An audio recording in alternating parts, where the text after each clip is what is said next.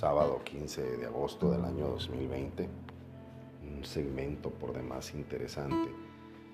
Estaba esperando la transmisión del show cómico mágico de Jaime Bonilla. Y ver ahí la leyenda que Carlos Chávez también lo está viendo.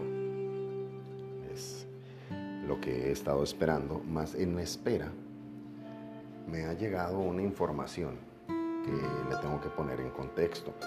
En esta situación, hace algunos años, el sacerdote que me propuso ser ministro de la Eucaristía, el padre Martín Vital, además mi guía espiritual y amigo, que lo ha demostrado,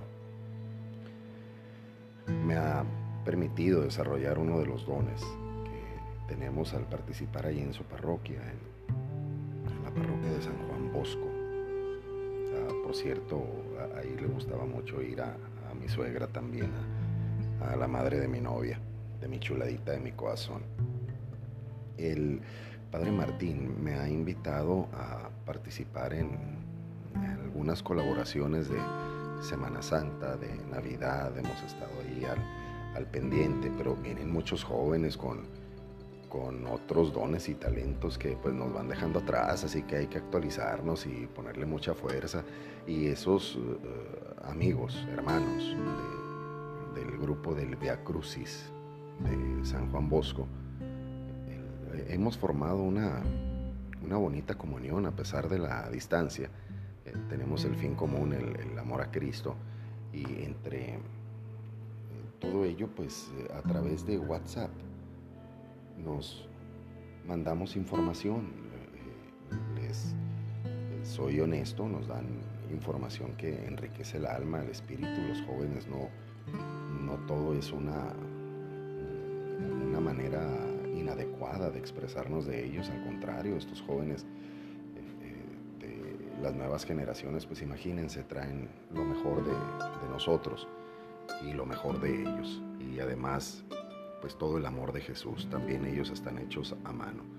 Y a través de ese grupo del Via Crucis Sonoro, recibí la siguiente información, en el cual eh, le voy a, a proporcionar a usted la lectura de los escritos de San Juan Damasceno, doctor de la iglesia, por si usted gusta revisarlo también.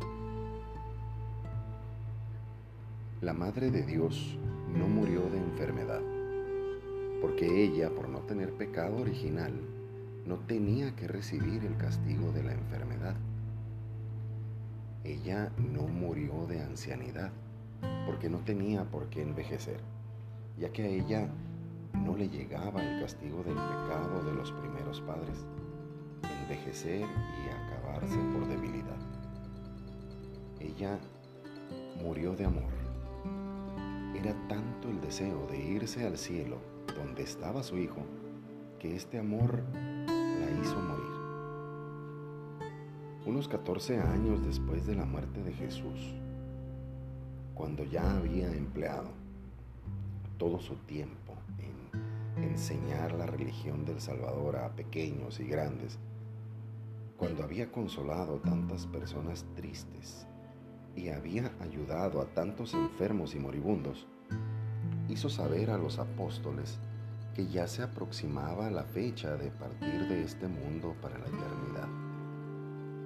Los apóstoles la amaban como la más bondadosa de todas las madres y se apresuraron a viajar para recibir de sus maternales labios sus últimos consejos y de sus sacrosantas manos su última bendición. Fueron llegando y con lágrimas copiosas y de rodillas besaron esas manos santas que tantas veces los había bendecido. Para cada uno de ellos tuvo la excelsa señora palabras de consuelo y de esperanza. Y luego como quien se duerme en el más plácido de los sueños, fue ella cerrando santamente sus ojos y su alma, mil veces bendita, partió a la eternidad. La noticia cundió por toda la ciudad y no hubo un cristiano que no viniera a llorar junto a su cuerpo, como por la muerte de la propia madre.